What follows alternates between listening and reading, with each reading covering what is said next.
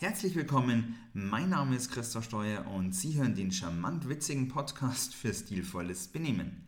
Heute mit einer Tippfolge zum Thema Duzen und Siezen im Geschäftsleben.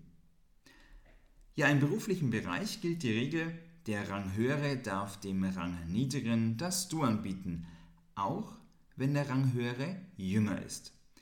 Der Rangniedrige sollte aber auf gar keinen Fall dem Ranghöheren das Du anbieten, denn das macht wirklich keinen guten Eindruck. Sind beide Personen gleichrangig, so zählt die Dienstzugehörigkeit. Also der, der länger im Unternehmen ist, darf dem Neuen das Du anbieten, nicht aber andersrum. Sollten beide gleichrangig sein und beide gleich lang im Unternehmen arbeiten, dann zählt das Alter.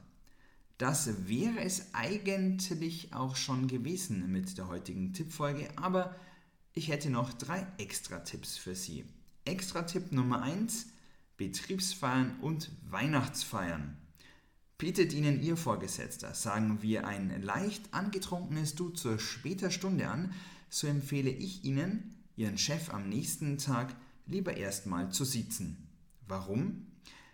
Es ist wahrscheinlich viel besser, wenn Sie Ihren Chef am nächsten Tag nicht gleich duzen, denn wenn er vergessen hat, dass er Ihnen ein Du angeboten hat, kommen Sie vielleicht in eine nicht so schöne Situation, als wenn Sie ihn mit Sie ansprechen und er sich sehr wohl an das Du-Angebot erinnern kann. Und bedenken Sie, wenn Ihr Chef sich nicht mehr an das Du-Angebot erinnern kann, so erinnern Sie ihn bitte nicht an die feuchtfröhlichen Details des Vorabends. Extra-Tipp Nummer 2. Ein ausgesprochenes Du bleibt ein ausgesprochenes Du. Heißt also, wenn Sie einmal ein Du ausgesprochen haben, so dürfen Sie es auch nicht mehr zurücknehmen. Daher überlegen Sie sich bitte am besten vorher, wem Sie das Du anbieten. Ja, und extra Tipp Nummer 3, werfen Sie bitte nicht mit Ihren Du-Angeboten um sich. Denn ganz ehrlich, ich finde es immer noch eine, ja, eine richtig schöne Ehre, wenn man vom Sie zum Du übergeht und das Angebot bekommt, einen zu duzen.